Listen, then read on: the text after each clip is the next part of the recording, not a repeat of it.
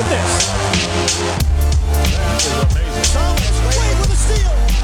The emotions of Dirk Nowitzki. What he's always dreamed of. Hoping to have another chance after the bitter loss in 2006. Watch the play.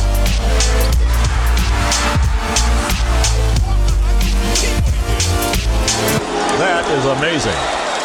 Hallo und willkommen zu Get Next, dem deutschen Basketball-Podcast im Internet. Mein Name ist André Vogt und ich begrüße euch zu einer neuen Folge unseres kleinen, aber feinen Basketball-Spiels. Heute mit der Rapid Reaction am Mittwoch und die wird euch präsentiert von manscape.com. Wisst ihr mittlerweile, das ist mein Go-To-Rasierer und das sage ich auch nicht einfach nur so. Das ist mein Go-To-Rasierer. Ich habe den Lawnmower 4.0, Lawnmower 3.0.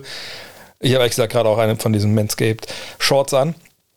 Und äh, es funktioniert. Genau wie mein Technik-Setup zu Hause. Ich will einfach, dass es funktioniert. Und äh, jetzt bin ich vielleicht nicht ähm, jemand, der Körperteile von sich auf Instagram posten sollte, weil die einfach mega sexy aussehen oder super geshaved sind oder so. Aber das soll es ja gar nicht sein. Ich bin ein normaler Dude, der einfach sagt, so ein gewisses Maß an Körperhygiene, das muss schon irgendwie angebracht werden.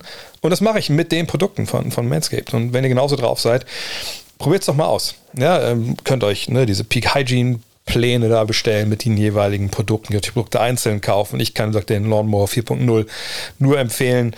Ähm, ich kann den Shears 2.0 empfehlen, der Nagelset. Das ist alles immer auch in meinen Travel-Sachen, wenn ich mal unterwegs bin, um Basketballspiel zu ähm, kommentieren. Wie gesagt, die Boxers sind dabei. Einfach mal gucken. Bestellen, 30 Tage Geld zurückgarantie.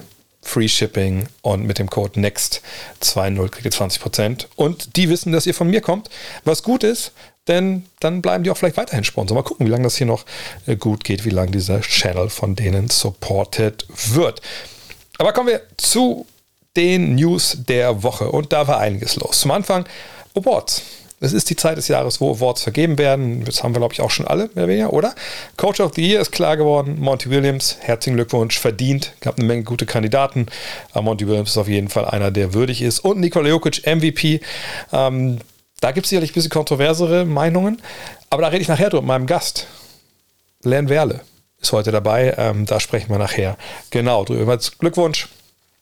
Schade, dass an die es nicht geworden sind, aber nächstes Jahr gibt es ja hoffentlich noch eine NBA-Saison. Kommen wir zu jemandem, der genau wie Williams noch spielen sollte in dieser NBA Postseason 2022, es aber wahrscheinlich nicht mehr tun wird. Die Rede ist von John Morant. Ihr habt mitbekommen, er hatte eine Prellung im Knie. Naja, und die hat jetzt die Grizzlies dazu äh, gebracht, dass sie auf Twitter, glaube ich, verkündet haben, naja, also er ist jetzt doubtful für den Rest der Postseason. Also nicht mehr irgendwie für das nächste Spiel oder die aktuelle Serie, sondern für den Rest der Playoffs doubtful. Also heißt es ist fraglich, ob er überhaupt noch mal spielen kann. Und das für meine Begriffe bedeutet das Saison aus, es sei denn, die gehen in die Conference Finals und dann noch ganz viel weiter, was man sich momentan wahrscheinlich eher schwer vorstellen kann. Ähm, Wäre total bitter für John Morant, der mittlerweile in seiner jungen Karriere schon öfter mal mit Verletzungen zu tun hatte. Ach, und hoffen wir einfach, dass es irgendwie geht, aber dass man natürlich da nichts riskieren will am Knie, ist ja auch vollkommen klar. Ben Simmons, dem geht es viel besser. Ihr habt es ja mitbekommen, äh, seine Rückenbeschwerden waren jetzt ja doch von der Art, von der Schwere, dass man da operieren musste. Es soll ihm jetzt da viel, viel besser gehen. Das sagt Champs Charania, der muss wissen. Der ist bei der gleichen Agentur wie er. Und ähm, das Ziel sei, so schreibt Champs, dass der Australier 2022, 2023 wieder Basketball spielen kann in der NBA. Ja, das denke ich mal, war ja von Anfang an das Ziel irgendwie für alle Beteiligten, auch für die Nets. Von daher hoffen wir, dass er sich da gut erholt, dass er dann nächstes Jahr Basketball spielen kann. Ähm, aber spielt er denn dann auch in Brooklyn bei den Nets, also als Teil der Brooklyn Nets? Oder kommt er vielleicht da nur zu Besuch? Denn es gibt jemanden namens Chris Kirschner, kennt er vielleicht auch von TheAthletic.com, genau wie Shams. Das ist ein Hawks Insider. Und der berichtet, dass Atlanta, das war ja auch damals schon äh, in verschiedenen Medien kolportiert worden, dass die Hawks damals Interesse hatten schon an Ben Simmons und dann aber ausgestochen wurden. Klar, äh, Darren Morey wollte ähm, James Harden haben. Und dass jetzt aber dieses Interesse nicht irgendwie auf alle Zeit erkaltet ist, sondern dass die Hawks laut Kirschner durchaus jetzt nochmal nachfragen könnten, je nachdem, ne, wie das alles jetzt verläuft im Heilungsprozess bei Ben Simmons, ob man nicht doch noch vor der Saison einen Trade hinbekommen würde. Denn, so argumentiert äh, Kirschner, der Wert von Ben Simmons ist natürlich eher niedrig derzeit und äh, wer weiß, vielleicht äh, wird Atlanta da mal vorstellig. Schwer vorstellbar nach diesen letzten Wochen und Monaten, aber warten wir es ab. Fest steht ne, Simmons mit dem, was er kann, was er auch nicht kann, hm, passt eigentlich recht gut zu dem, was die Atlanta Hawks da aufs Parkett stellen. Die brauchen natürlich Defense und einen Ballhändler, ein größerer Ballhändler neben äh, Trey Young wäre vielleicht auch gar nicht so übel. Apropos Trey Young, ähm, es ist Zeit für Free Agency, Gerüchte etc. pp. So langsam geht das überall im Netz wieder los. Und äh, warum, äh, apropos Trey Young, der ist ja kein Free Agent? Nein. Aber der ist Point Guard und hoopshype.com. Sicherlich nicht die äh, analytischste Website, aber eine, die durchaus von, und das ist wirklich kein Scherz, von vielen General Managern in der NBA frequentiert wird. Warum? Naja, lange Zeit war es so, dass äh, hoopsite.com die einzige Seite war, die quasi, wenn die Kollegen in den USA aufgestanden sind, alles schon fein säuberlich parat hatte. Ne, die News, Gerüchte etc. Äh, und das war ein Service, den wussten GMs in der NBA zu schätzen vor einigen Jahren, weil es einfach das nicht gab und weil die in Spanien sitzen, Hoopsite, ne, waren sie in der Lage, da einen Service zu bieten.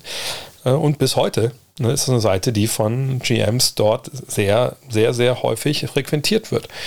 Und Hoopshype.com hat jetzt eine eigene Free Agent Ranking Serie angefangen und zwar mit den Point Guards des Jahrgangs 2022. Und zwar ist natürlich auch dann Dennis Schröder dabei. An Nummer 6 hinter den folgenden Akteuren, die genau auch in dieser Reihenfolge gerankt sind. Kyrie Irving an 1, Jalen Brunson an 2, Russell Westbrook an 3, Ricky Rubio an 4 und Tyus Jones. Natürlich Westbrook äh, ne, mit einer Spieleroption, da muss man mal abwarten. Aber es ist schon erstaunlich, dass Schröder da ist, der Nummer 6 kommt. Denn ähm, Westbrook natürlich vergangenes Jahr äh, sich nie mit Ruhm bekleckert und er hat eine Spieleroption.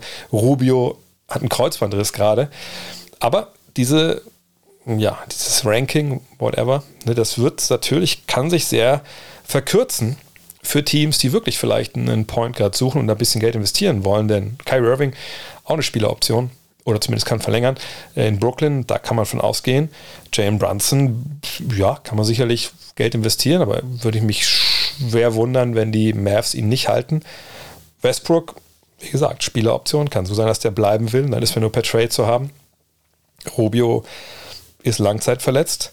Tyus Jones, der besten Backups äh, auf der 1, keine Frage, aber kann gut sein, dass Dennis Schröder auf einmal dann Top 3 ist, wenn alles gesagt und getan ist. Aber ist denn Dennis Schröder überhaupt zu haben oder bleibt er in Houston? Das war ja so der letzte Stand, den man so hören konnte, auch von Dennis selbst. Und da gibt es Sean Devaney ähm, von Heavy.com, der so ein bisschen da sich mal mit der Situation beschäftigt hat und mal nachgefragt hat. Und ähm, er mutmaßt äh, auf der Website, dass die Rockets ähnlich im Falle Dennis Schröder verfahren könnten, wie sie es vielleicht mit den Details gemacht haben. Sprich, ihm einen Vertrag anbieten und dann während der Saison traden, um dann natürlich vor allem Draftpicks zu kriegen und vielleicht einen jüngeren Spieler, je nachdem, was da äh, geboten wird. Devaney ähm, redet aber jetzt nicht von einem mehrjährigen Vertrag unbedingt. Er spekuliert eher über einen Jahresvertrag eventuell. Allerdings hm, gibt es da keine richtigen Infos. Sagt aber so um die 7 Millionen Dollar im Jahr, das würde er denken, wäre dann ein angemessener Marktwert. Bin ich sehr gespannt, äh, wie das ausgeht. Ein Einjahresvertrag wäre natürlich für Dennis Schröder sicherlich nicht unbedingt äh, befriedigend. Man will sicherlich ein bisschen mittelfristigere Sicherheit haben, finanziell. Warten wir ab, was passiert. Problem, ich habe schon mal angesprochen, ne, die Top-Teams in Sachen Salary Cap Platz in diesem Sommer, die brauchen eigentlich keinen Point Guard. Von daher muss man abwarten, wo das Geld daherkommen soll. Jemand, der im Sommer einer von diesen Teams äh, ja, verwaltet und den großen Cap Space, das ist Joe Cronin. Ähm, der Name sagt euch eventuell was. Ähm, bei ihm wurde jetzt der Zusatz Interims vor seinem Titel gestrichen. Er ist jetzt General Manager der Portland Trailblazers. Und die ne, haben jetzt ja die Wahl, bauen sie ein neues Team um Damon Lillard auf. Das ist nach eigener Aussage die präferierte Option. Oder trainen sie auch noch den Superstar und fangen direkt komplett von vorne an. Ihr könnt euch vielleicht erinnern, ne, zur Training Deadline hat man das Team ja einiges, einiges da umgebaut, man hat eine Menge Platz im Salary Cap äh, geschaffen hat auch ein paar Verträge, die man jetzt entlassen kann, äh, die nicht garantiert sind. Und mal schauen, ähm, wie sie da weiter vorgehen. Aber nochmal, ich kann mir nicht vorstellen, dass Dennis Schröder jetzt hier Thema wäre. Ähm, dieses Modell mit zwei eine Leichtbauguards hat man ja mit Lillard und McCallum lang genug probiert. Und äh, McCallum passt sicherlich mit seinen Skills um einiges mehr an die Seite von Lillard. Äh, Schröder kann man da wahrscheinlich eher äh, ja, vernachlässigen, wenn es darum geht. Aber vielleicht ruft Cronin ab dem 1. Juli bei jemandem an, der nicht unweit von äh, Portland aufgewachsen ist, nämlich in Seattle. Und die Rede ist hier von Zach Levine. Äh, Brian Windhorst hat in die Richtung mal spekuliert. Ne? Wir kennen den Mann von ESPN, jemand, der sehr gut connected ist in der NBA. Und er hat gesagt, naja, wenn er mit Managern spricht in der Liga und man so ein bisschen so Szenarien so durchgeht, was passieren könnte, dann kommt dieses Szenario immer mal wieder auf den Tisch. Zach Levine zu den Trailblazers. Würde natürlich gut passen, neben Damian Lillard. Es wäre für ihn so ein gewisses Homecoming. Und äh, Winters ne, wird zitiert. Ich sage einfach nur, dass ich mit ne, Liga-Offiziellen gesprochen habe. Und wenn wir über Levine reden und wenn sie sich anschauen, was die Blazers da gemacht haben, dann ne, werden da oft die, diese beiden Punkte miteinander verbunden. Äh, führt auch noch aus, dass eigentlich in der Liga alle dachten, na gut, Levine bleibt auf jeden Fall bei den Bulls, auch als er da mit seiner Knieverletzung weitergespielt hat. Aber die Äußerungen von Levine jetzt zuletzt nach Motto, er will jetzt mal den Markt angucken, etc., das führt bei vielen dann schon dazu, dass sie sagen, mal gucken, ob da nicht doch was im Busch ist. Ist in San Antonio auch etwas im Busch? Wollen die Spurs vielleicht sogar raus aus San Antonio und umziehen? Sitzer Peter Holt hat entsprechenden Gerüchten jetzt eine klare Absage erteilt, ähm, hat sich da öffentlich klar positioniert, gesagt, also die Spurs wären nichts ohne die Fans in San Antonio, man bleibt auch. Fragt sich, warum gab es überhaupt diese Gerüchte? Ich meine, ne, Spurs in San Antonio, das ist ja eine, eine Liebes- und eine Erfolgsgeschichte. Naja, die Franchise möchte 2022, 2023 vier Heimspiele in der Fremde austragen nämlich jeweils eins in Austin und San Marcos, das sind beides Städte in Texas, sowie in Mexiko, und zwar dort in Mexico City und in Monterrey, also südlich der Grenze. Das kann natürlich schon mal für Gerüchte sorgen, wenn man sowas halt liest. Allerdings denke ich auch gerade nach dieser Aussage jetzt da von Peter Holt, geht es vor allem darum, um sicherlich so ne, die Fanbasis ein bisschen zu verbreitern, um sich zu etablieren als ne, Franchise, die nicht nur vielleicht San Antonio-Fans haben will, sondern auch in anderen Städten. Und Austin ist, ist gar nicht so weit weg und ist ja auch eine sehr, sehr hippe Stadt. Ähm, von daher darf man gespannt sein, aber ne, Spurs-Fans, ich glaube, ihr könnt da ruhig schlafen. Abschließend eine traurige Meldung: ähm, Bob Lanier ist tot. Ähm, wird den meisten wahrscheinlich nichts unbedingt sagen. Ähm, Lanier war Hall of Famer, ähm, starb im Alter von 73 Jahren, ähm, war achtmal All-Star, ähm, hat 14 Saisons für die Bucks und, und Pistons gespielt. Die Pistons drafteten damals auch. Und hat in der Zeit 20,1 Punkte, 10,1 Rebounds, 3,1 Assists und 1,5 Blocks aufgelegt. Ähm, wer mit der NBA in den letzten 20, 30 Jahren zu tun hatte, der hat nie auch immer mal wieder gesehen auf, auf Events, ne, sei es All-Star-Game, sei es Finals oder auch mal Spiele im Ausland, weil Bob Lanier war wirklich ein, ein Botschafter der NBA. Jemand, der sich viel darum gekümmert hat, auch, ähm, dass die Liga ja, sich öffnet gegenüber den Spielern ne, und hat wirklich eine Menge dazu beigetragen, dass, glaube ich, Spieler und, und Liga offiziell sich besser verstehen und äh, schade, ein echter Verlust Bob Lanier. Ähm, 73 Jahren eigentlich auch schon zu früh. Und heute zu Gast in Rapid Reaction. Es ist viel zu lange her, dass er hier war. Aber wir haben uns ja auch letztens erst, oh, dürfen wir nicht spoilern, wer es ist, aber wir haben letztens uns da wieder gesehen bei, bei Hall of Game. Len Werle, Len, alles klar. Yes, ich grüße euch, freut mich. Stimmt, also wenn wir uns nicht ihr bei dir im Pod sehen, wir laufen uns, glaube ich, regelmäßig über den Weg. Äh, das ist richtig. Nicht, ich glaube nicht so häufig, wie Leute sich wünschen. Ja, stimmt. Ne? Gerade bei Hall of Game, da haben wir auch einiges noch vor uns, wenn wir alle 76 besten 75 Spieler aller Zeiten abarbeiten wollen. Aber Sam Jones haben wir gerade gemacht, der ist es online, den anderen Spieler, glaube ich, verraten wir noch nicht. Das kommt auch dann demnächst, aber äh, vielleicht schon mal zu überschwächen. Also ich finde es krass, dass die Leute das so annehmen. Auch gerade so jetzt, ne, auch so Podcasts wie bei Sam Jones, der eigentlich ja nicht so im Fokus steht bei den Menschen. Ja, und wie, wie in der äh, Folge auch hörbar ist, bei uns auch nicht im Fokus stand vor der Folge. Ne? ähm, ja, ich finde es halt auch interessant, aber ich, ich verstehe das manchmal nicht, wie so manche Leute so extrem skeptisch sind, sich dann so einer Folge irgendwie anzunähern und äh, dann bei Allen Iverson klicken ohne Ende, obwohl sie ja eigentlich schon relativ viel über diese Person kennen. Also so die Faszination eines Spielers, der mir gar nichts sagt, ist für mich persönlich eigentlich auch immer groß. Deshalb mag ich eigentlich auch immer solche Projekte, die dann einen Scheinwerfer auf Leute werfen, die gar nicht so bekannt sind. Also so sehe ich das persönlich. Ja, aber das Schlimme ist, in Anführungszeichen, bei so Sachen wie bei, bei Sam Jones, dann, äh, eigentlich ist es bei jeder Folge so, aber bei, bei den Folgen ist es noch mal schlimmer weil wenn ich halt nicht so viel drüber weiß, dann, ich meine, ich gebe allen auf YouTube ne, und recherchiere und so, weil es hat ja auch viel, ich muss ja auch immer gucken, ich bin ja der, der auch das Ganze produziert hat und die O-Töne so reinschneidet. Und dann gucke ich mir halt oft halt auch noch die, diese, diese Videos da an und auch suche nach O-Tönen, aber bei so Leuten wie Jones, Alter, das ist dann halt auf einmal so ein, so, so ein Deep Dive, Ey, da komme ich nicht mehr raus, ne? Da bin ich einmal drin und da geht mal ganz schnell so ein Tag ins Land und ich habe halt nur Sam Jones Videos geguckt. Genau so ging es mir auch bei der Recherche, ne? Ich weiß so viel mehr als wir jetzt. Da kannst du immer noch viel mehr füllen. Das ist ja das Lustige, dass du halt selber auch lernst. Das ist ja eigentlich auch ein Prozess für uns selber. Ähm, über jeden Spieler habe ich bislang Neues äh, gelernt, auch wenn ich eigentlich gedacht hätte, dass ich alles wusste. Ja, und vor allem, was, was ich einfach interessant finde, ohne dass wir jetzt hier einen, einen äh, Hall of Game Appreciation Podcast aufnehmen wollen, was ich halt krass finde, ist, ne, wir sitzen da ja nicht nur, also die es noch nicht gehört haben, und rattern einfach runter, ja, der war hier, da war ich Assist-Champion und da hat er 30 Punkte gemacht, sondern wir versuchen ja immer auch die, die Person und die Arbeit ne, und vielleicht auch die strittigen Fragen, die es um die jeweiligen Spieler gibt, einzuordnen ne, und, ne, auch zu interpretieren und, und ne, auch zu gucken, ne, wo ist der Platz in der Geschichte und was war das für ein Spieler, was war das für ein Mensch, wenn man Scotty Pippen direkt, direkt äh, das war die erste Folge, glaube ich, ne, die ja dann super dark wurde direkt. Äh, das finde ich eigentlich fast noch spannender, als dass wir jetzt äh, da über Basketball, Zahlen und sowas reden.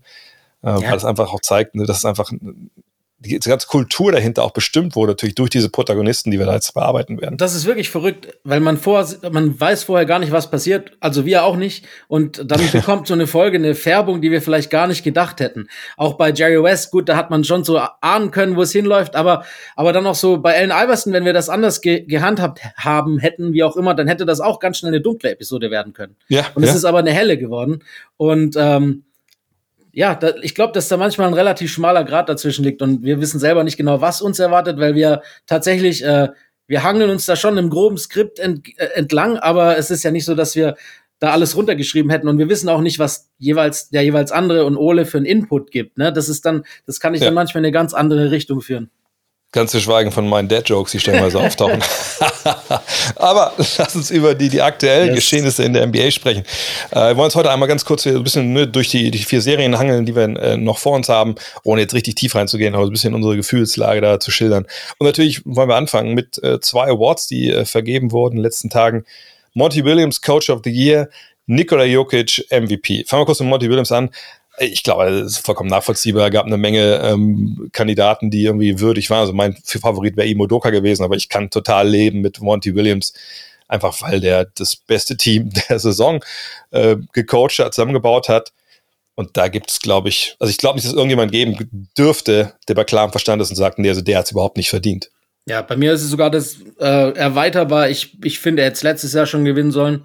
Dann hätten mhm. wir dieses Jahr vielleicht über was anderes diskutieren können. Ähm, er hat ja aber halt die Leistung von letzten Jahr nicht nur bestätigt, sondern ausgebaut. Äh, Franchise Record in der Regular Season, das musste er auch erstmal hinbekommen. Er hat so, so eine eigene Kultur etabliert. Ähm, Chris Paul spielt eine gewaltige Rolle mit drin, aber aber ähm, ja, jetzt haben wir gerade Werbung gemacht. Wir haben in Folge zwei bei Sidelines, einem neuen Podcast-Projekt von mir, über die, die Suns Culture von, von Monty Williams gesprochen. Und ähm, da, hat, da hat man dann auch so viel, habe ich viel auch wieder retrospektiv erfahren, wie das Ganze entstanden ist und warum er so eine familiäre Spielerkultur hegt und pflegt. Und ich finde, es ist einfach ein wahnsinnig toller Mensch und eben auch ein super Coach und deshalb gibt es für mich da kein Falsch bei dieser Wahl. Bei Nikola Jokic als MVP da haben viele dann schon das Gefühl, das wäre total falsch. Äh, sicherlich auch ein Spieler, über den wir gleich sprechen, wenn es um Philly gegen Miami geht.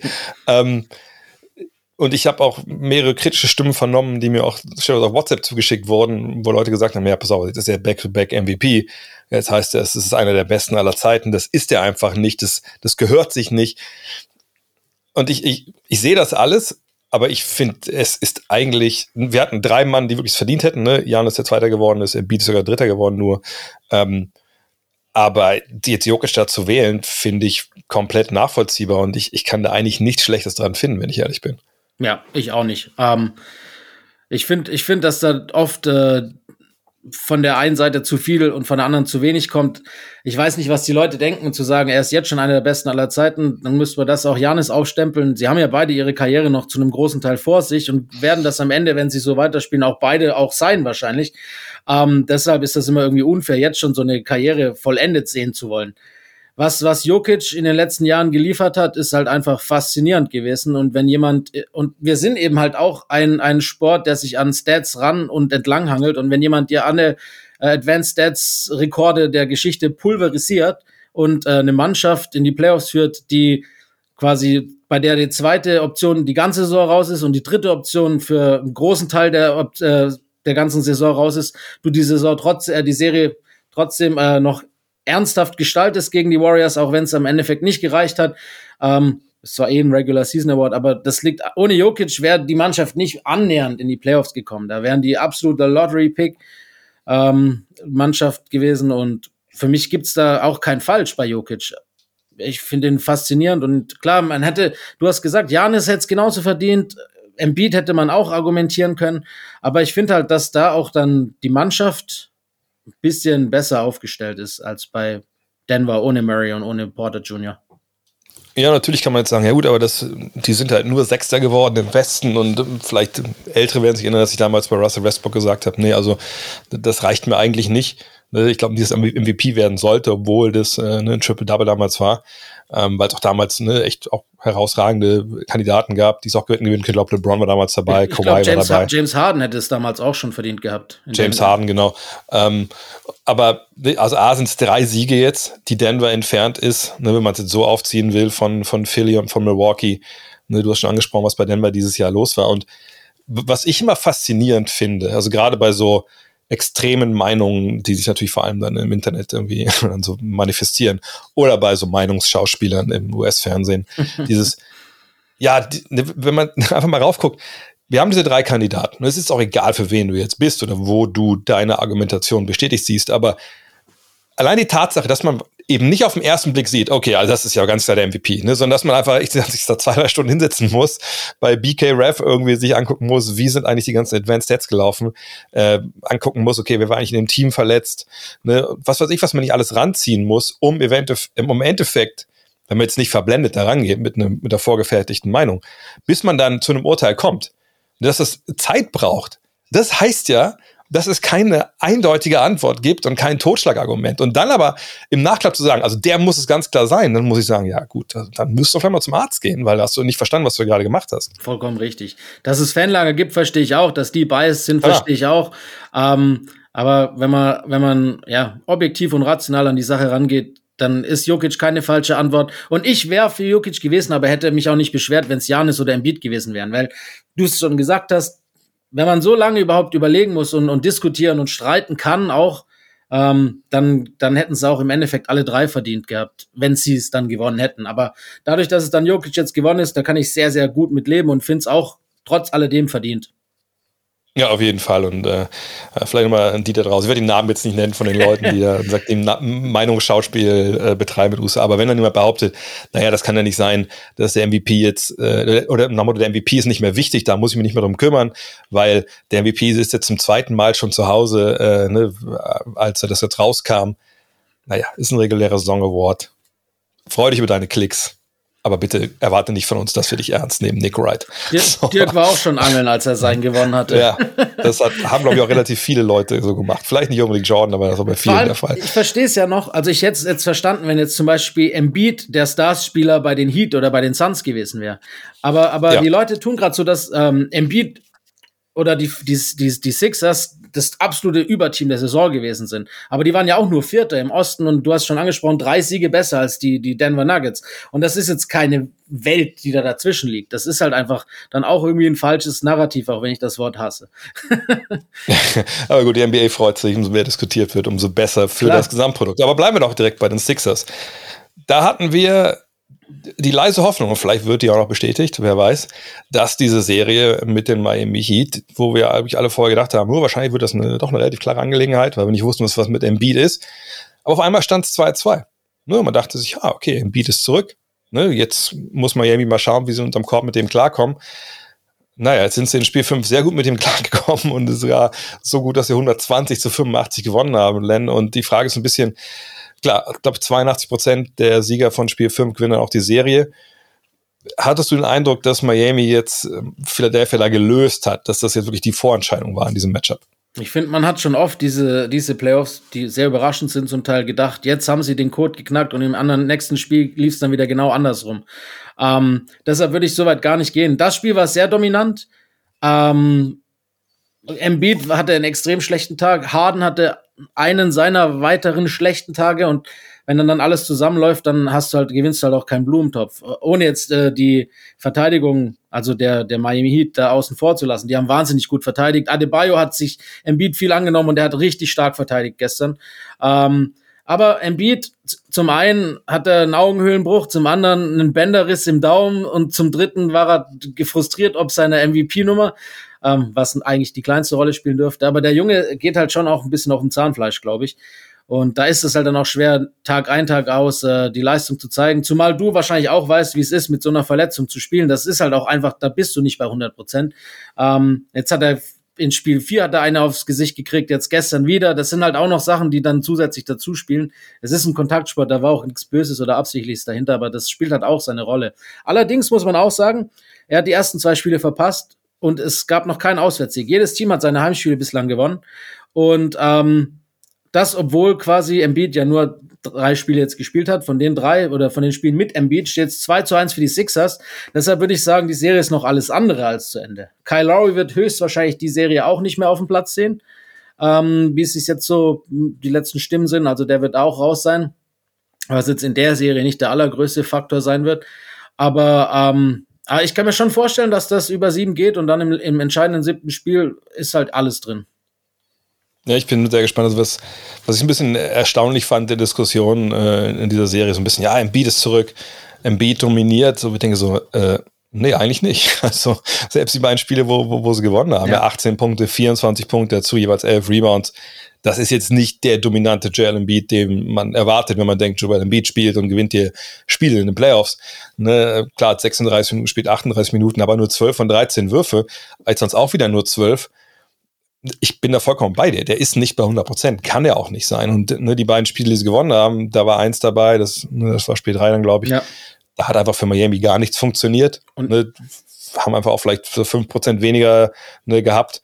Äh, dann äh, Spiel 4, gut, da hat Harden auf einmal gezeigt, dass er doch noch irgendwas im Tank hat, ganz unten drin. Ja. ne, und da war aber der Tank auch wieder jetzt leer in Spiel 5.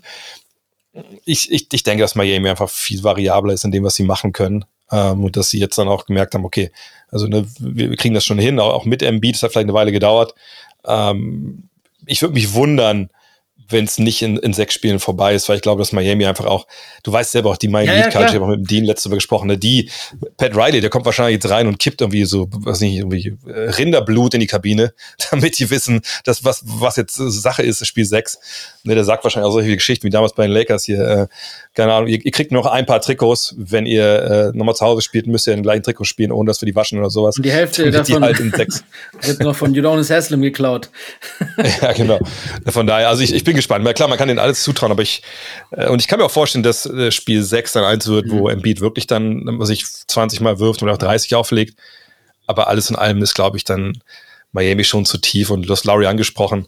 Äh, das hilft natürlich auch defensiv nicht, ähm, ne, gerade im Backcourt, aber ich, ich glaube, Miami ist da jetzt. Auch weil Jimmy Butler einfach fucking Jimmy Butler ist. Der, das, ähm, das wollte ich nur ansprechen. Also was ja. mir, das finde ich in den Playoffs bislang ähm, vielleicht sogar, ich, überraschend ist vielleicht das falsche Wort, aber ich nenne jetzt trotzdem, sag trotzdem überraschend, wie konstant Jimmy Butler in den Playoffs auftritt. Das ist Wahnsinn. Ich habe den vor den Playoffs und die ganze Saison immer schon so als Star im Kopf, aber nie als Superstar. Also in diese Elite-Gruppe kommt er für mich da eigentlich nicht ran, vor allem nicht vom Talent, weil er auch keinen Wurf hat und dann fehlt es halt hier und da. Aber was der in diesen Playoffs bislang spielt, ist für mich so der Spieler der Playoffs bislang. Ähm, auch wenn den Titel ihm vielleicht ein paar streitig machen könnten, fairerweise, ob es jetzt Tatum ist oder Janis oder, oder Booker oder auch Curry. Aber trotzdem, was, was er zeigt, ist für mich Wahnsinn. Und die Konstanz, die er, und auch sein Wurf auf einmal, der, in, ab und an hat er dann, wo trifft er drei von fünf von drei und ich so, oder noch mehr, wo kommt das her? Das ist so, so ein, ja, große Momente für große Spieler. Äh, und da kommt dann wirklich so seine, seine Mentalität, glaube ich, auch mit rein, die da extrem wichtig ist. Aber Hut ab, was der zeigt. Und deshalb, ich bin beide, ich würde, wenn ich tippen müsste, ich würde auch die, die Heat auf jeden Fall ähm, als äh, Conference-Finalist sehen. Ob es jetzt sechs oder sieben werden, das kann ich nicht so klar beantworten. Ja, aber genau, was Butler sagst, der Butler ist wirklich jemand, der auch in der regulären Saison, also ich will nicht sagen, der nimmt sich zurück, aber der guckt sich, glaube ich, immer genau an, nur brauchen die mich, brauchen die mich nicht. Und wenn sie ihn brauchen, gut, haben sie das Spiel 4 auch verloren, aber ne, dann macht er halt auch 40 ja. und dann, dann ist es halt einfach auch so. Wahrscheinlich hat er aber auch einen guten Kaffee getrunken. Ja, ist, er, ist er ja ein Fan von. Big Face. aber kommen wir dann zur anderen Serie. Vielleicht auch direkt ähm, bleiben wir in der Eastern Conference. Obwohl, nee, lass erstmal die Serie vielleicht machen, die, die auch einen Blowout gestern Nacht äh, nach sich zog. Dallas und Phoenix vier deutscher Zeit. Ich, ich habe es kommentiert, von daher habe ich es noch sehr präsent, ähm, auch wenn ich noch ein bisschen müde bin. äh, das war für meine Begriffe schon eine ziemliche Machtdemonstration ähm, der ähm, Phoenix Suns. Klar, das dritte Viertel war eine Katastrophe mit äh, zwölf Ballverlusten. Ich hatte äh, on air fälschlicherweise gesagt, danke statsmuse.com übrigens, dass ihr auf eurer Website solche Lügen verbreitet. ähm, das war kein Playoff-Rekord für Turnover in einem Viertel. Ähm, ne, der geht, glaube ich, äh, ich weiß nicht, habe ich schon vergessen, an wen es geht, aber irgendwie hat schon mal 13 gehabt, weil es auf Stats News anders stand. Ähm, katastrophal, was, was die Mavs da im dritten Viertel gemacht haben. Danach ging es dahin, danach war das Spiel auch vorbei. Aber hattest du jetzt den Eindruck, dass äh, die Suns jetzt hier die, die Mavs gelöst haben? Weil auch hier hat ja das Heimteam bisher noch nicht verloren. Ähm, da habe ich das äh, deutlich eher das Gefühl, ähm, zumal ich glaube, also das war auch eine Serie, die ich von vornherein eigentlich fast noch deutlicher gesehen habe, als sie jetzt im Endeffekt war, die ersten vier Spiele. Ich ja, also man merkt einfach, dass, dass, in den Spielen, in denen die Suns gewonnen haben, jetzt gestern weniger, aber vor allem in Spiel 1 und 2 haben sie halt schon ganz und klar die, die Defensivschwäche Luka Doncic offengelegt. Und das ist halt wirklich teilweise echt bitter, wie sie das Matchup suchen und egal wer sein, sein Gegner ist, äh, ihn auch finden. Und wenn halt dann Jay Crowder zehnmal an dir vorbei drivet und, und finisht, dann bist du halt auch wirklich äh, eigentlich eine Liability in der Defense. Und das ist halt was, da muss Luca ganz arg drauf achten. Und ähm, gestern, als er dann versucht hat, zumindest noch so ein bisschen das Spiel wieder in seine Hand zu nehmen, ist es auch arg wild gewesen. Und ich finde gerade so, ich liebe den Typen, da darf, dürft ihr mich nicht falsch verstehen. Und ohne ihn wäre Dallas gar nicht so weit gekommen, da brauchen wir auch nicht diskutieren. Aber, aber das sind halt so Sachen, die hat er, ich finde, in den ersten drei Jahren, so gut er ist, einfach in den ersten vier Jahren keine Besserung gezeigt. Auch sein Off-Ball-Movement. Das ist so, der wirft, äh, der passt, passt den Ball oder wirft und er bleibt stehen und es passiert nichts. Und das sind so Sachen, ich habe da noch keine Verbesserung gesehen und so gern ich sehen würde, glaube ich halt auch nicht, dass äh, das Team egal ob es jetzt sechs oder sieben sind, da jemals wieder zurückkommen kann. Zumal äh, auch gestern nicht alles Gold, was geglänzt hat bei Phoenix. Paul war eher ein bisschen wieder unterm Radar. Booker hat halt dann seine Leistung gezeigt und die haben halt einfach so viele Waffen, offensiv wie defensiv, dass sie sich halt Ausfälle leisten können. Dann übernimmt halt Aiton oder dann übernimmt halt Bridges oder dann mal Cam Johnson. Das ist einfach, das Team ist, hat nicht zu Unrecht so viele Siege geholt in der Regular Season und äh, für mich auch klarer Favorit in der Serie. Ja, was, was du damit mit Luca ansprichst, mit, mit der Bewegung, das ist was, ich, ich glaube, das ist aber auch irgendwie systemisch bei den, bei den Dallas Mavericks, weil, wenn man ehrlich ist, bewegt sich ja eigentlich vielleicht bis auf Maxi Kleber gar keiner im Halbfeld, so, ne, der ab und zu dann doch mal versucht hat. Also gerade in Spiel 4 war das ja, ja. Ähm, sehr frappierend, wie er da, ne, wenn geholfen wurde, wenn es ein Mismatch noch Korb gab, weil man von ihm weggeswitcht ist und er dann einen kleinen Gegenspieler, ob es Paul war oder sonst wer, dann ist er in die Zone gegangen. Das hat dann oft dann auch dieses, diese defensive Taktik bestraft. Aber ähm, in der Regel stehen ja trotzdem immer alle rum. Und das war ja im dritten Viertel gestern auch wieder, wie gesagt, so eklatant, dass egal, ob es jetzt Brunson war oder Doncic, die sind ins 1 gegen 1 gegangen. Die Suns waren dann in der Lage, auch weil die Dreier nicht so gut fielen, ne, dann schon so zwei, drei Verteidiger mit in den Weg zu stellen, ohne dass man jetzt ganz klar gedoppelt hat.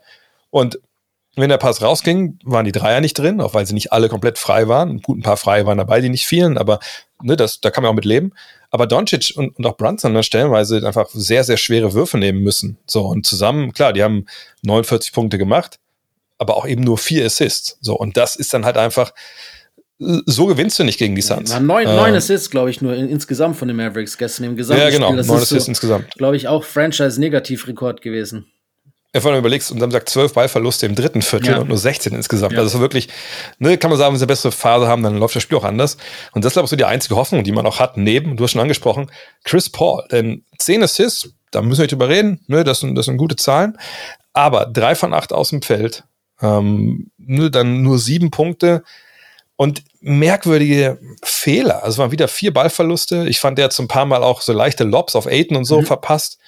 Ähm, er war der defensive Prügelknabe, der Doncic auf der anderen Seite ist, ist halt Paul äh, auf Seiten von Phoenix. Alle versuchen das gegen ja. den und auch gerade zu Beginn in der ersten Halbzeit auch wirklich ohne großartige Gegenwehr. Also der hat einfach gesagt, na gut, dann stehe ich jetzt hier, wenn ich auf Sie vorziehen kann, dann könnt ihr gerne vorbeigehen, kommt da die Hilfe ich glaube, die Frage, die ihm wirklich erlaubt sein muss, ist, wie alt ist, ist Chris Paul jetzt zweimal geworden? Gut, er ist 37 geworden vor ein paar Tagen, das wissen wir, steht im, im, in der Geburtsurkunde. Aber auf dem Feld, puh, also ich, ich mache ein bisschen Sorgen um Chris Paul. Ja, ähm, man mag sich gar nicht vorstellen, was gewesen wäre, wenn er sich nicht noch da die Verletzung zugezogen hätte und nochmal anderthalb Monate ausruhen konnte vor den Playoffs. Dann würde es wahrscheinlich noch schlechter aussehen. Ich meine, was will man erwarten? Du hast schon gesagt, 37 ist halt einfach in dem Sport auch ein extrem hohes Alter. Und man kann ja auch nicht, selbst LeBron, der eigentlich ja undestroyable wirkt, hat mit den letzten Jahren mit Verletzungen zu kämpfen gehabt. Und in dem Alter regenerierst du halt nicht mehr so gut. Und die Playoffs sind schon ein enormes Pensum, weil halt eben die Intensität so viel anders ist als in der Regular Season. Und du kannst es halt einfach nicht vergleichen.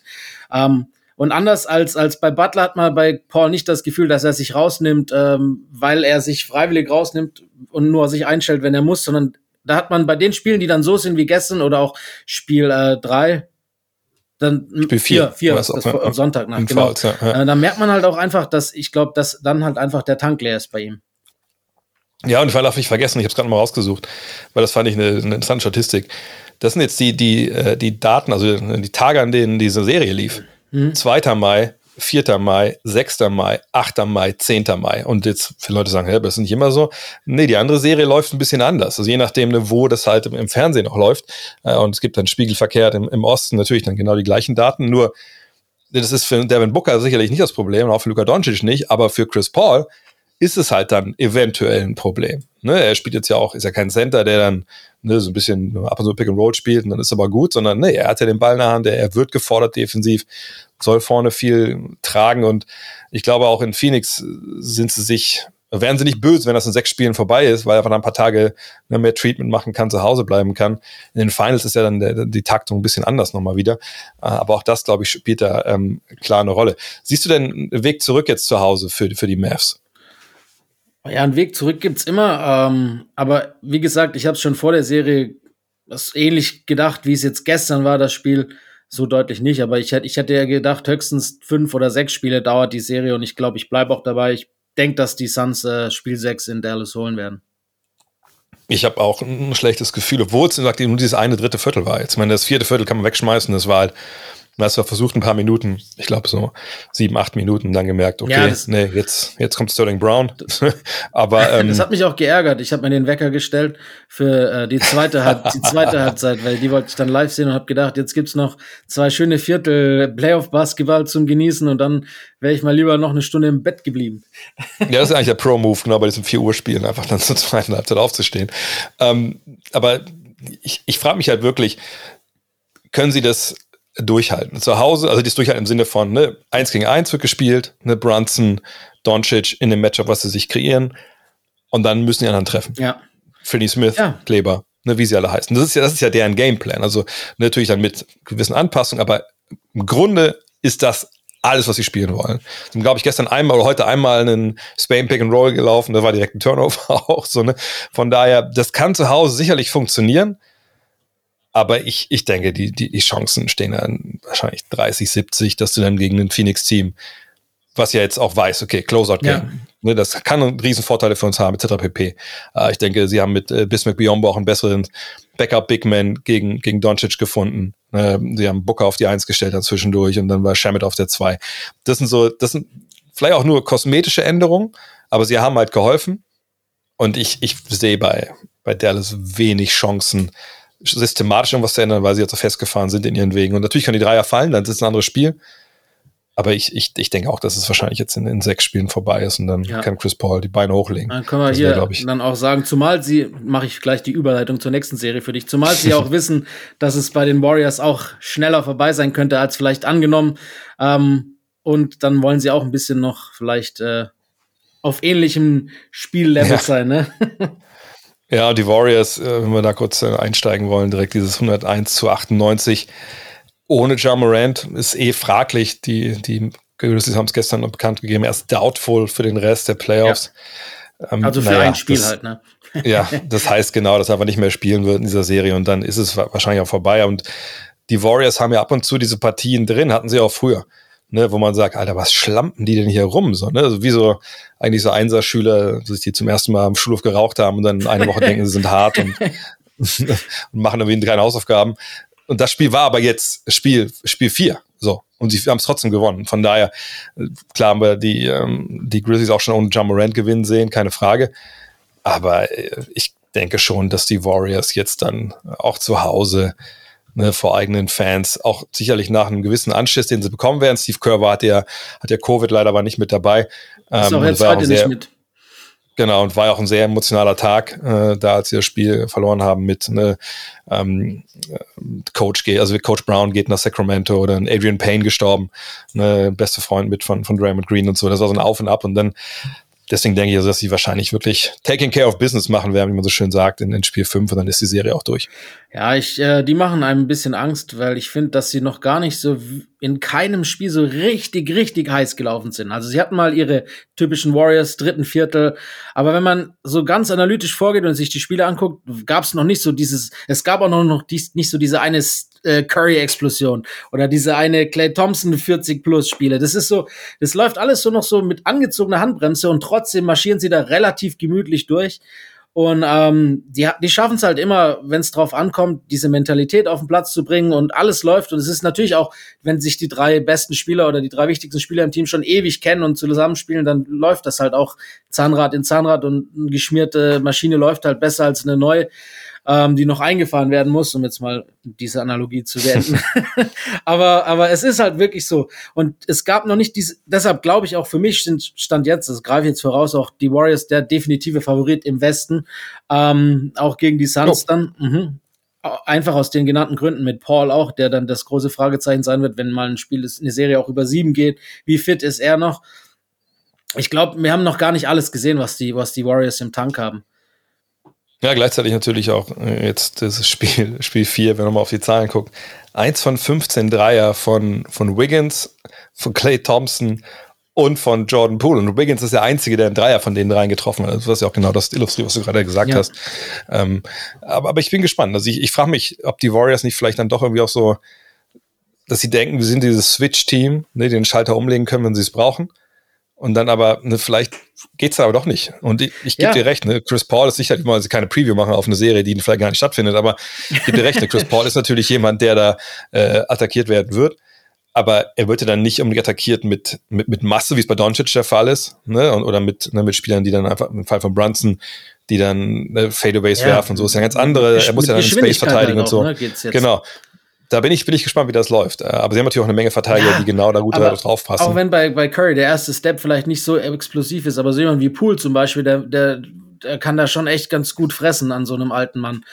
Das, ja. das muss man schon noch sagen. Aber du hast recht, wir greifen ja voraus. Das, äh, die Serie ist noch nicht. Vielleicht ist es auch ganz anders, als man denkt, wenn man auch sagen muss, dass in den Playoffs bislang äh, die Warriors noch gar nicht so diesen einen harten Gegner hatten.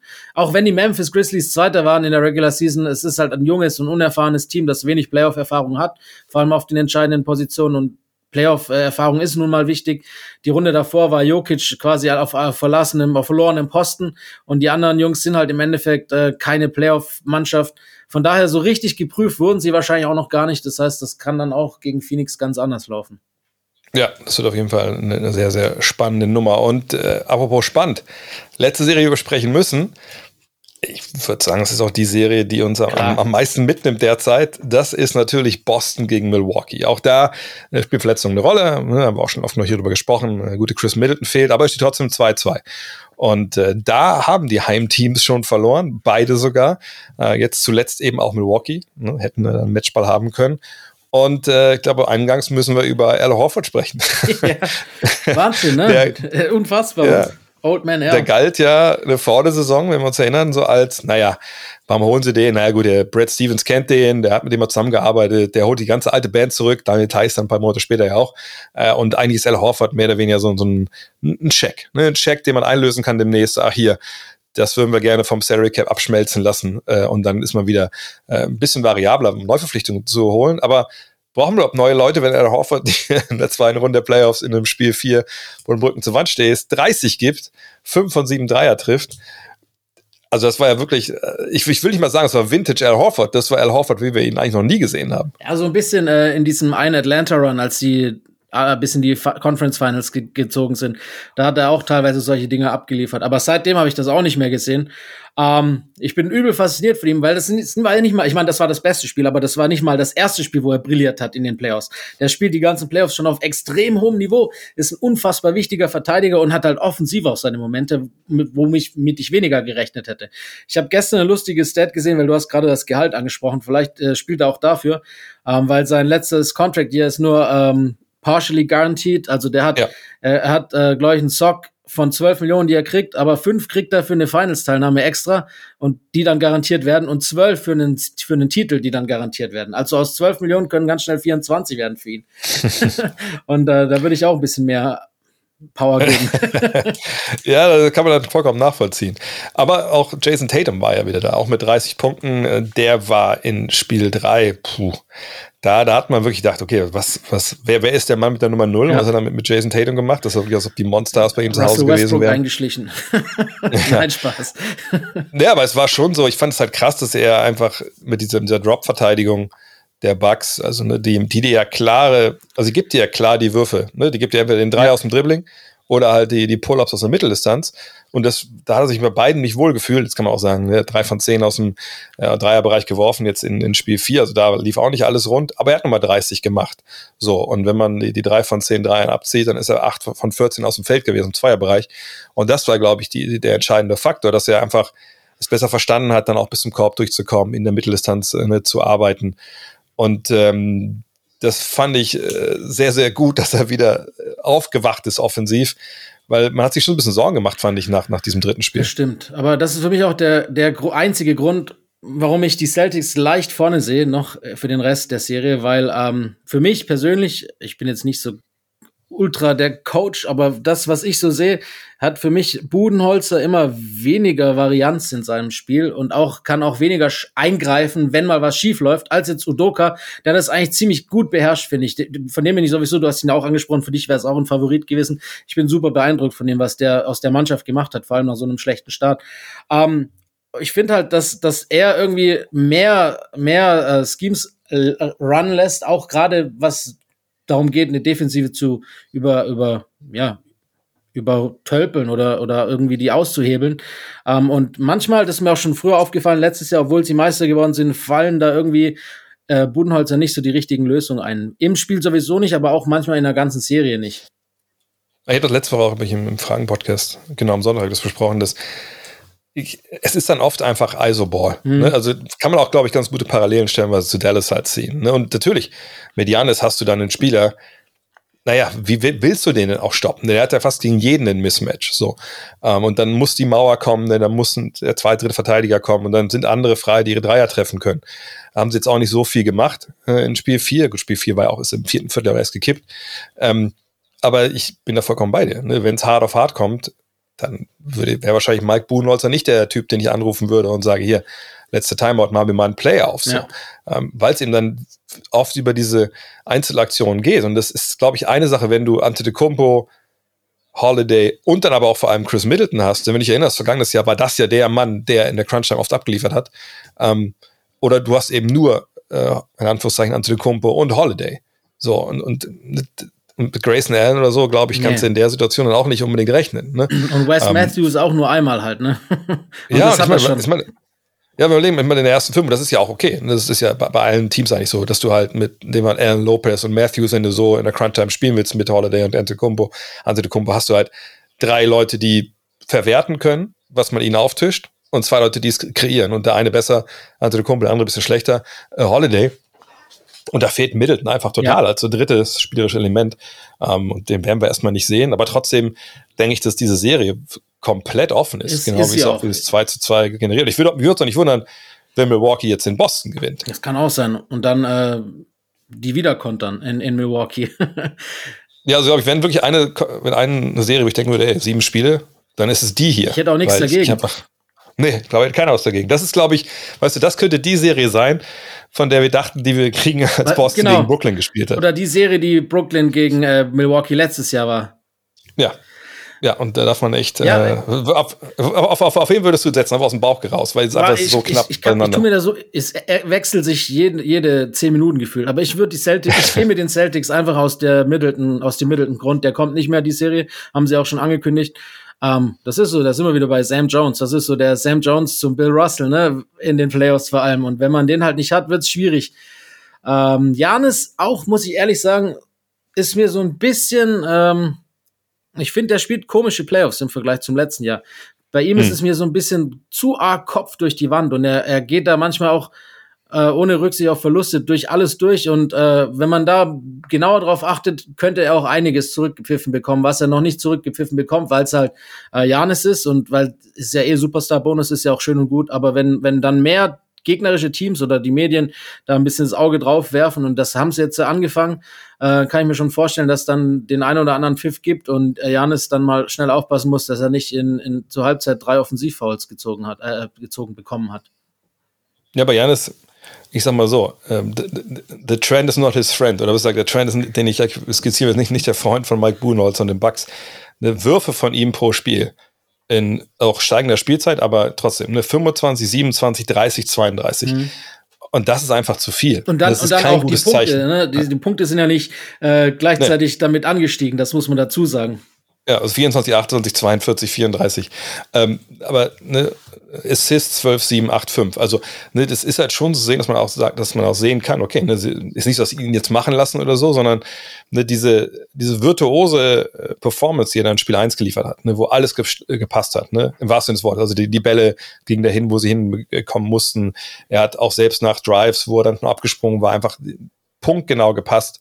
Es hat alles funktioniert. Ne? Die Werfer wussten, ich bin jetzt frei, ich kann werfen und so. Das sehen wir alles jetzt seit Spiel 1 Mhm. nicht mehr so. Klar, Spiel 3 mit 42 hat er einfach richtig abgeliefert. Da müssen wir nicht drüber reden. Äh, wenn du 16 von 30 triffst, dann, dann darfst du auch 30 Würfe nehmen.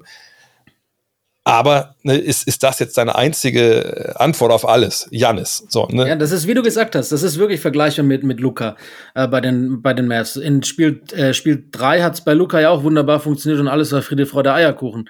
Aber, aber es ist ja nicht Ziel des Ganzen. Bei Jan ist noch weniger als bei Luca wahrscheinlich, dass er halt 35 Würfe nimmt.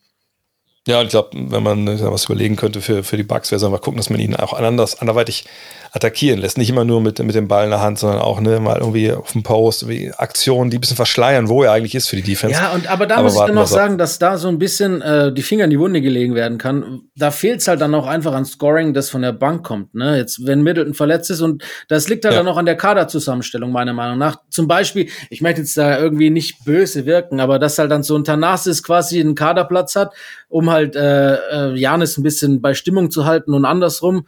Äh, wo du eigentlich eigentlich dann eher einen, einen Dreierschützen oder so einen 3D-Guy brauchst, um in den Playoffs vielleicht dann halt eben so eine, so eine Verletzung von Middleton zu kompensieren. Und äh, ich finde, dass die da die Bank vor allem nicht so schlau zusammengestellt haben und das äh, merken sie jetzt vielleicht auch. Ja, gut, ich meine, sie waren ja, ähm, haben ja versucht und gemacht und getan. Also ähm, vielleicht hätte auch ein Dante DiVincenzo noch mehr geholfen. Ja. Da kann man so immer, aber Tanas ist gesehen nur ein Minimalspieler. Ich glaube, dafür das Geld kriegst du auch niemanden, der da hilft. Ich würde eher vielleicht gucken, so Sergi Barker, okay, hat man, warum hat man den jetzt eigentlich? Oder macht es Sinn, dass, ne, den man jetzt gar nicht braucht eigentlich? Aber, aber ich bin auf jeden Fall extrem gespannt. Mhm. Ey, Und, klar, ähm, das ist. Ich bin auch, ich bin- vor, vor den Playoffs, äh, also habe ich es auch ganz anders prognostiziert, glaube ich. Ich habe auch eher gedacht, so Boston Nets, der Sieger, der da durchgeht, marschiert durch, aber die Heat gefallen mir so gut, dass ich die überhaupt nicht rausnehmen will. Es ist Wahnsinn. Die Playoffs machen so viel Spaß. Ich sage, da müssen nur die Lakers einmal nicht dabei sein und sonst macht alles mehr Spaß. Auf jeden Fall ist es, ist es wahnsinnig offen. Aber bevor wir, äh, bevor ich rausschmeiße hier, äh, erzähl doch kurz, du hast vorhin schon mal angesprochen, Sideline-Pod, das ist auch ein, ein neues Podcast-Projekt. Was, Genau. Warum braucht Basketball Deutschland einen weiteren Podcast? Ja, ist ja, ist ja kein reiner Basketball-Podcast. Das ist der Grund. Ähm, ja, es ist Sidelines, ist äh, Sidelines ist ein Podcast, den ich mit einem Freund von mir, Philipp, zusammen gestartet habe, weil wir gesagt haben, wir hören beide gern Podcasts und wir haben auch echt äh, das Sammelsurium von von dir und jeden Tag NBA und das fünfte Viertel. Es gibt so viele, die echt gut sind und äh, aber die meisten beschäftigen sich halt eher mit den On-Court-Dingen und wir beschäftigen uns viel mit Off-Court-Dingen. Also wir schauen immer kurz auch auf on, den On-Court, haben dann immer so eine Hauptstory. Das war jetzt, äh, wie ich gesagt habe, Monty Williams und jetzt weil du es vorhin angesprochen hast, in der aktuellen Folge von gestern ist das die Heat Culture, äh, die wir auch äh, beleuchtet haben, auf ein, ein bisschen anders, als ihr es gemacht habt, aber halt, äh, und haben die dann auch verglichen, haben dann immer einen Gast, äh, Spoiler Alert, ich glaube, der, den kennst du ganz gut, der nächste Woche zu Gast sein wird.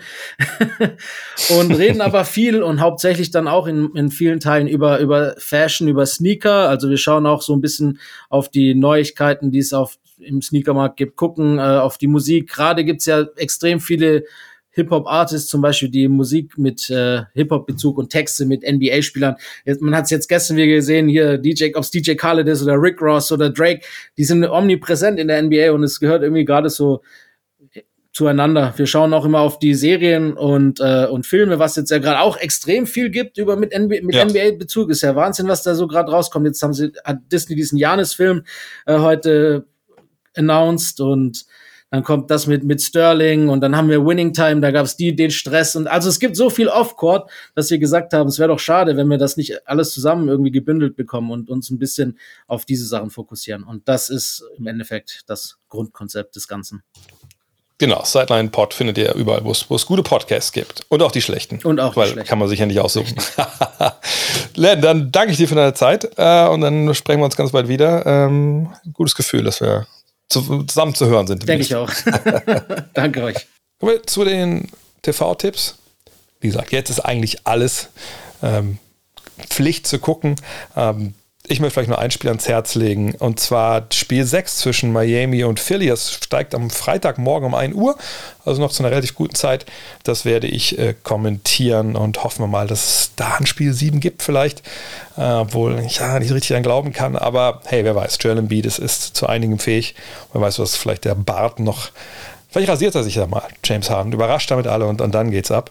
Ähm, auf jeden Fall, wie gesagt, Freitag 1 Uhr Miami gegen Philly. Da bin ich am Start. Google der Woche, da habe ich was, äh, na, nicht entdeckt. Also Jack Perkins kannte ich schon, kann, kennt ihr vielleicht auch, wenn ihr Got Next to Magazine eins zu Hause stehen oder liegen habt. Äh, da haben wir auch ne, so eine kleine Strecke mit Kunstwerken zum Thema NBA und da sind noch ähm, eine Werke von Jack Perkins dabei. Aber Jack Perkins ist jemand, der echt schnell arbeitet und einfach auch ein, wahnsinnig coole Verbindungen hinbekommt, so aus äh, eine cooler Kunst, aber auch NBA und, und NBA-Hintergrund. Und ich habe ihn jetzt auf, auf Twitter und auf Instagram schon, schon länger jetzt geerdet und das ist einfach, ist einfach geil. Geil, das mal zu sehen, wie schnell er halt ist. Gerade jetzt aktuell zum Beispiel das Bild zu äh, Nikola Jokic und, und Joel Embiid. Und äh, wenn ihr auch mal gucken wollt, was der so am Start hat, man kann sogar seine Werke kaufen und ich bin echt kurz davor, mir was schicken zu lassen. Ähm, einfach www.purehoop.bigcartel, also B-I-C B-I-G, sorry, C-A-R-T-E-L.com. Da könnt ihr von ihm Prints bestellen. Es gibt sogar ein paar T-Shirts. Ähm, wie gesagt, ich, ich finde es mega cool und der Mann verdient auf jeden Fall mehr Follower etc. Abschließend noch äh, zwei Hinweise. Zum einen, wenn ihr The Love Issue haben wollt von Got Next Magazine. Wir haben jetzt das Cover äh, gedroppt, wie man glaube ich so schön sagt. Äh, kam wahnsinnig gut bei euch an auf Twitter, auf, auf Facebook, auf, auf YouTube, auf Instagram. Ähm, gar nicht YouTube, nur die anderen Sachen.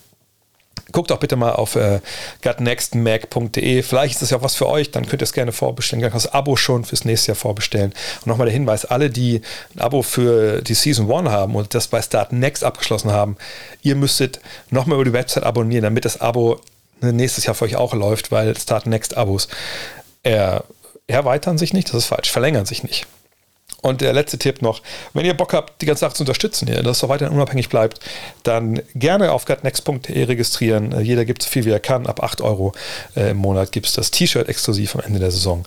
Ähm, aber jeder gibt so viel. Ab einem Euro seid ihr dabei, könnt alle Podcasts, äh, Premium-Podcasts, auch die Interviews, die bald wiederkommen.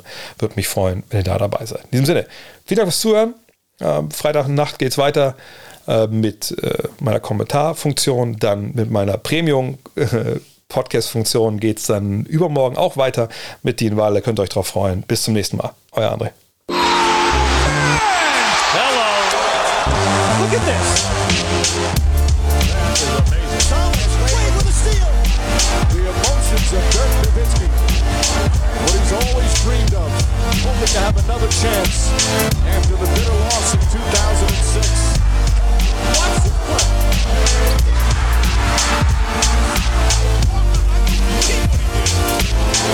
That is amazing.